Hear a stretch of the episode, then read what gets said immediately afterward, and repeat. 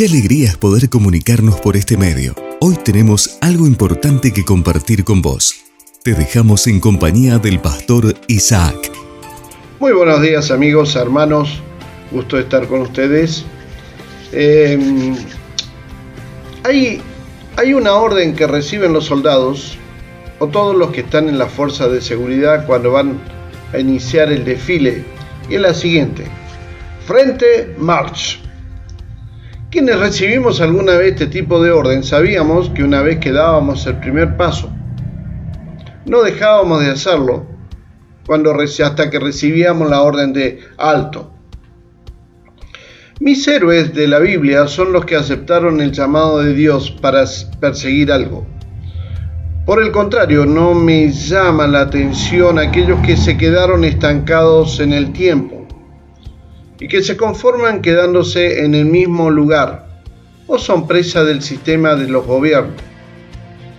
Muchas veces cuando converso con ciertas personas, siento que estoy perdiendo el tiempo, porque son personas que viven del pasado o simplemente están en el sillón de la comodidad. Dice la Biblia, mis amigos y hermanos, olvido el pasado y fijo la mirada en lo que tengo por delante y así avanzo hasta llegar al final de la carrera para recibir el premio celestial al cual Dios nos llama por medio de Cristo Jesús. También lo afirma el apóstol cuando dice en Hebreos 10:39, pero nosotros no somos de los que se apartan de Dios hasta su propia destrucción. Somos los fieles y nuestras almas serán salvas. O sea, no debemos ser de las personas que retrocedemos, sino que continuamos. ¿Sabe? Cierta vez el Señor Jesús dijo, el que pone la mano en el arado y luego mira atrás, no es apto para el reino de Dios. Porque una vez que nosotros colocamos las manos en el arado, no tenemos otra posibilidad que seguir hacia adelante. Si tienes claras tus convicciones, entonces no tienes más remedio que seguir hasta que se te diga alto.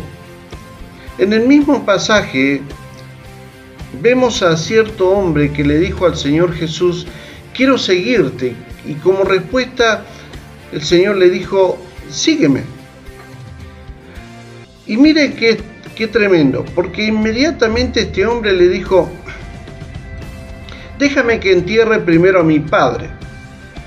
Jesús le dijo, deja que los muertos espirituales entierren a sus propios muertos. Tú debes, tu deber es ir y predicar acerca del reino de Dios.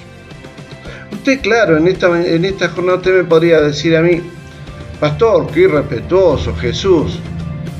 Pero lo que aquel joven estaba diciendo era, quiero seguirte una vez que mis padres mueran.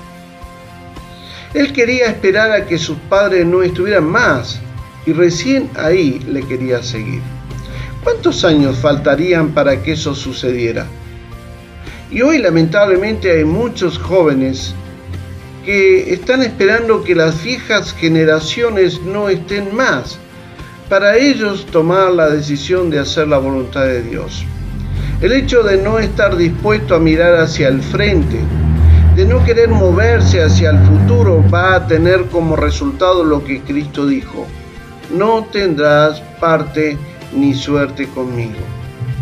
Me hace recordar a la mujer de Lot, que no apreció el esfuerzo que hizo Abraham por salvarlos, sino que cuando estaban avanzando hacia el futuro, miró para atrás e inmediatamente se transformó en una estatua de sal. Entendamos esto, mis amigos y hermanos.